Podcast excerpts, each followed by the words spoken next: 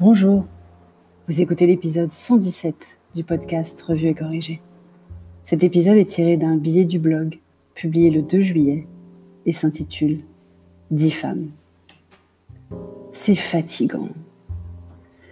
Hier soir, j'ai eu l'immense privilège de participer à un afterwork sur le Discord du Digital pour tous. Ces conversations audio, presque intimes, non enregistrées, font partie de mes rituels du mercredi soir depuis un moment. Mais hier soir, c'était particulier. Je faisais partie des speakers. C'était d'autant plus particulier que parmi les dix speakers, nous étions toutes, oui, toutes, parce que toutes des femmes. L'animateur hors pair reste le génial PPC, mais toutes ses invitées étaient des femmes.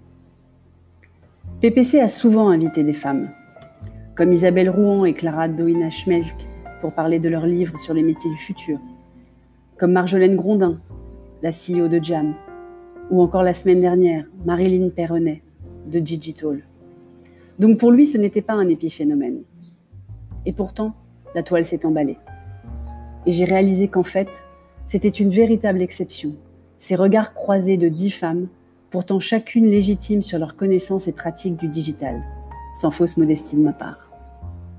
J'ai passé un merveilleux moment. J'ai trouvé les échanges passionnants. La qualité des questions est restée comme toujours de haut vol dans l'audience de Bonjour PPC.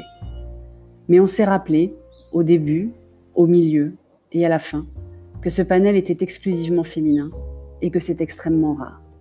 Et ça ne devrait pas. Ça va très loin.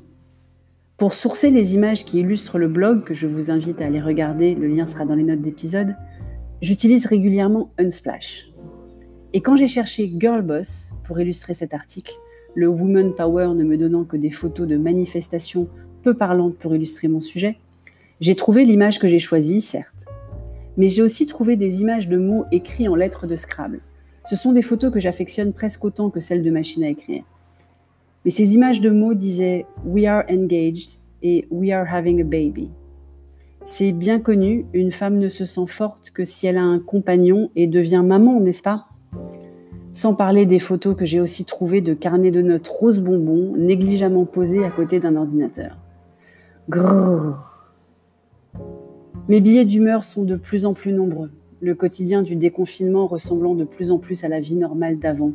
Masque et gel hydroalcoolique en plus, événement de grande ampleur en moins. Et le sujet de la parité n'est pas nouveau dans ma voix. Si vous écoutez le podcast depuis le début, vous avez certainement découvert l'épisode 33 sur la une du Parisien qui avait tant fait couler d'entre. Il faudrait donc que ça change. Les lobbies féministes, dont l'un des plus proéminents autour de mes métiers, le Digital Ladies Analyze, fête ses deux ans aujourd'hui, hasard ou pas du calendrier, les réseaux féministes n'ont pas encore vraiment réussi à changer les choses de façon visible, parce qu'on part de très loin. Les vieux réflexes de mettre en couverture et dans la lumière des quinquas, voire sexagénaires, mâles, blancs et sans doute hétéros, perdurent. La seule façon de changer profondément les choses est dans nos mains, l'éducation de nos fils, Certes, cela fait de nous la génération sacrifiée, encore une. Mais c'est plus long, beaucoup plus long que ce que pensaient nos mamans. J'étais très fière de la réaction de Petit Homme quand il a découvert que dans la Grèce antique, les femmes n'avaient pas le droit d'apprendre à écrire. Grâce à la cabane magique, une reco de maman à maman si vos enfants ont entre 7 et 12 ans.